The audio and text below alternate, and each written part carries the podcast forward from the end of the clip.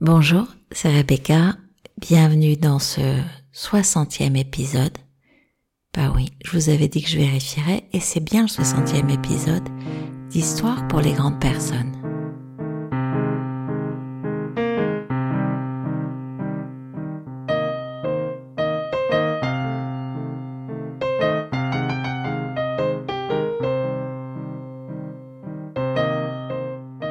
L'enfer, c'est pas d'échouer, c'est de pas tout faire pour essayer. Je vous la refais, elle est assez puissante. L'enfer, c'est pas d'échouer, c'est de pas tout faire pour essayer. Et j'ai emprunté cette phrase à une chanson de Ben Mazué de Grand Corps Malade qui s'appelle On a pris le temps. C'est un peu ce que j'ai fait en partant quelque temps au Vietnam. Et je croyais que j'étais partie pour réfléchir. En fait, je me suis aperçue que j'étais partie pour cesser de réfléchir. C'est ce que je vais vous proposer de faire dans l'histoire que je vous partage. C'est une histoire d'Emmanuel Piquet qui pratique le 180 et la systémique, mais on y revient après. Alors, c'est une jeune femme qui vient en consultation, voir une thérapeute qui est à la fois thérapeute et coach. Et elle lui explique. Je suis ingénieure et directrice d'une unité autonome dans l'urbanisme depuis 5 ans. Elle a l'air épuisée. L'organigramme finalement est assez simple. J'ai deux collègues qui ne sont pas ingénieurs, mais qui ont exactement le même poste que moi. Ils ont plus d'ancienneté et sont plus experts techniquement. Ils gagnent environ 20% de plus que moi, ont tous les deux un véhicule de fonction, ce qui n'est pas mon cas. La thérapeute raconte qu'elle a alors de vieux relents féministes qui la font se tortiller sur son siège à l'évocation de cette inégalité mais bon, elle voit bien que pour sa patiente, Muriel, là n'est pas le problème. Et évidemment, la seule chose qui compte, c'est le problème de Muriel. Elle poursuit. L'un de mes deux collègues, Gérard, m'amenait la vie dure au début. Il se moquait pas mal de moi pendant les comités de direction quand je posais des questions de débutante. Très macho, il ricanait quand je ne comprenais pas, en montrant mes cheveux, blonds donc, et si je montrais mon agacement, il me demandait si j'avais mes règles. Et là, on pourrait faire une petite pause parce que je pense qu'en 2023, ça doit plus beaucoup se faire, ce genre de choses. Les rires qui suivaient ces remarques étaient consternants, mais j'étais visiblement la seule à les considérer comme telles. Puis, j'ai pris de l'assurance au fil des années sur les aspects techniques.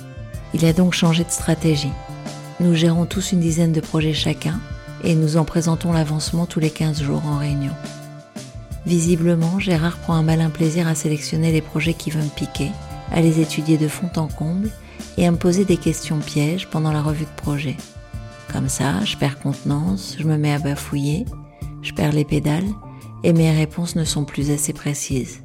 En général, là, le DG fronce les sourcils d'un air inquiet et Gérard dit Je veux bien décharger Muriel si ce projet est trop compliqué.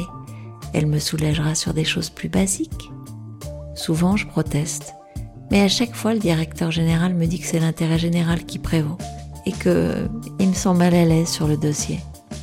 Et puis, il confie le projet à Gérard, qui en retour me refile les projets ingrats qu'il n'a pas envie de faire. Ah bon? C'est comme ça à chaque réunion de projet? demande la thérapeute à Muriel Bah, une sur deux environ. J'en dors plus, je surprépare mes dossiers stratégiques, mais j'y arrive pas. Il y a toujours un point que je n'ai pas suffisamment préparé. Et là, la thérapeute de poursuivre. Oui, en plus, comme vous êtes épuisé par cet acharnement et stressé au moment d'entrer dans l'arène, vous devez évidemment être moins performante, moins aiguisée, c'est logique. J'ai même peur que le simple fait de surpréparer la nuit qui précède la réunion soit assez contre-productif. Mais je comprends que vous n'ayez pas d'autre choix pour l'instant. Qu'est-ce que vous attendez de moi, Muriel? Il y a une semaine, lors de la dernière réunion de projet, alors qu'un énième projet m'était enlevé dans les mêmes circonstances que d'habitude, je me suis levée, je me suis mise à vociférer des horreurs sur le fait que ça ne pouvait plus durer ainsi, que c'était tous des décérébrés, que je ne les supportais plus. Après le silence de mort qui a suivi ma crise d'hystérie, Gérard a dit Je disais ça pour euh, t'aider, Muriel. Désolée que tu le prennes comme ça. Et là, le DG a dit Peut-être que ce serait bien que vous preniez quelques jours auprès de vos enfants, Muriel. Je suis partie. Et pour l'instant, je suis pas revenue. Le médecin de travail m'a arrêté et il m'a adressé à vous. Mais je sais pas ce que j'attends de vous. Parce que j'ai l'impression que si je me tais, si je fais le dos rond, les projets m'échappent et je me sens de plus en plus nulle, donc j'y perds.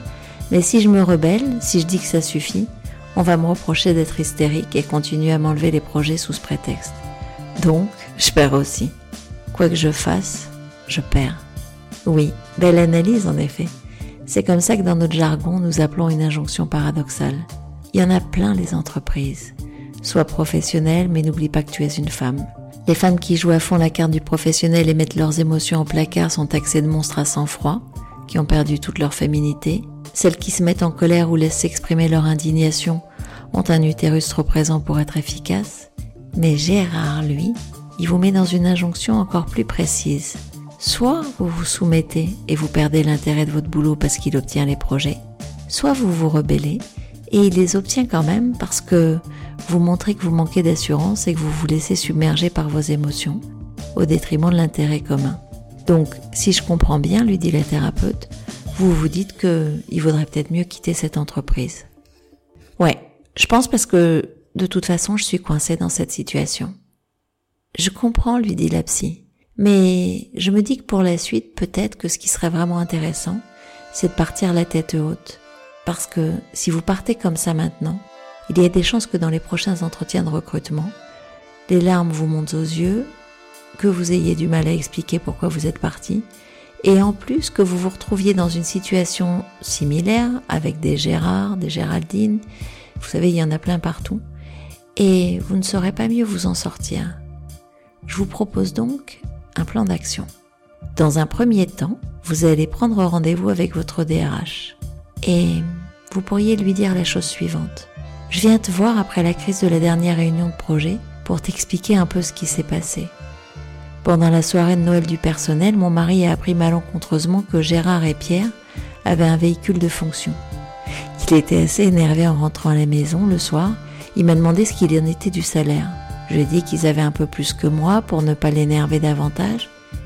Mais en fait, il est vraiment déterminé à ce que j'aille voir l'inspection du travail. Ding Premier mot qui fait peur au DRH. Pour que justice soit faite, comme il dit. Moi, tu me connais, je veux pas mettre l'entreprise en difficulté. Mais je suis comme tiraillée et puis ça m'épuise. J'arrive vraiment pas à le calmer. Il est même allé voir un avocat spécialisé en droit social. Ding, deuxième mot qui lui a dit qu'un conseil de prud'homme, et ding, un troisième mot, s'était gagné d'avance. Une fois que la DRH aura réagi, poursuit la psy, on s'occupera de Gérard. La semaine suivante, la DRH convoque Muriel et lui dit d'un air un peu désolé, j'ai pu t'obtenir 10% d'augmentation de salaire. Oui, je sais, cela ne réduit l'écart que de moitié. Mais ton mari va être content, je t'ai obtenu un véhicule deux gammes au-dessus de celle des deux autres. Dans un deuxième temps, la psy invite Muriel à aller dans le bureau de Gérard et lui dire la chose suivante. Salut Gérard, ne te lève pas, j'en ai pour deux minutes. Je voulais d'abord te remercier, puis te demander quelque chose. Mille merci. Mille merci parce que si tu ne m'avais pas consciencieusement savonné la planche depuis tous ces mois, je ne pense pas que j'aurais obtenu tout ça. Une magnifique augmentation de salaire et la voiture. T'as vu la classe? Donc merci, merci beaucoup. S'il te plaît, si tu pouvais continuer comme ça, ce serait vraiment chouette parce que j'ai vraiment l'impression que plus tu t'acharnes et meilleur c'est pour ma carrière. Merci Gérard. Un instant, Muriel resta sidérée et elle dit à la psy Vous êtes en train de m'expliquer que je dois remercier cet enfoiré Précisément, parce que, en le faisant, vous le mettez dans une injonction paradoxale à son tour. Soit il obéit et continue à vous torpiller en réunion, mais vous reprenez le contrôle de la relation. Ce qui serait idéal à la prochaine réunion de projet, c'est que vous commenciez votre présentation en disant Gérard va sûrement me poser des questions horribles pour me mettre à l'épreuve et je l'en remercie. C'est vraiment formateur. Comme ça, vous montrerez en effet que c'est vous qui avez le contrôle faudra vraiment le remercier chaleureusement s'il le fait, en public de préférence. Soit il ne le fait pas, ce qui est vraisemblable vu sa misogynie, et surtout parce qu'en continuant il prendrait le risque de booster votre carrière, et dans ce cas, vous avez obtenu ce que vous vouliez. Quoi qu'il en soit, je préfère que vous quittiez l'entreprise avec une hausse de salaire et un Gérard à qui vous dites ce qu'il doit faire, plutôt que dans la situation dans laquelle vous vous trouvez. Quand Muriel est allé voir Gérard dans son bureau, il s'est levé, il s'est rassis, et puis il s'est levé à nouveau et n'a rien dit. Et vous savez quoi? Elle n'a pas quitté l'entreprise. Voilà, l'idée, et c'est une invitation joyeuse, c'est de faire votre propre diag. Finalement, sur tel ou tel souci, quelle a été ma tentative de régulation? Quelle est celle que je suis toujours en train de mettre en place? Et qui finalement ne règle pas le symptôme, ne règle pas les impacts, mais au contraire l'aggrave, me fait monter dans les tours. C'est-à-dire que plutôt que d'être toujours en train de refaire plus de la même chose, de réessayer les tentatives de régulation qu'on a mises en place, ben d'imaginer que finalement on pourrait faire autrement, on pourrait aller travailler à un autre endroit. Et qu'est-ce que vous feriez si vous étiez créatif avec le petit caillou dans la chaussure de cet enfant qui veut pas faire ses devoirs, de J'allais vous dire encore cet enfant qui ne veut pas ranger sa chambre, mais je suis sûre qu'en cherchant du côté de votre meilleur ami, vos parents, votre conjoint, votre conjointe, votre manager, vos collègues, vous allez bien trouver un truc qui vous rend dingue, qui vous irrite, qui vous agace, et pour lequel vous avez bien essayé quelques approches répétées pour expliquer, porter le sens, les propos de bon sens, ce qui est évident, ce qui se comprend mais ne se vit pas et peut-être que vous pourriez imaginer autrement. Voilà, on en a terminé pour ce 60e épisode. Je vous remercie. Je vous invite, non, je vous invite pas, vous savez, mais on se retrouve sur Spotify, Apple Podcast, Google Podcast, Deezer, etc., etc., etc. Je vous invite pas à mettre un avis. Euh, je ne vous invite pas à mettre des étoiles. Et je vous remercie. À bientôt.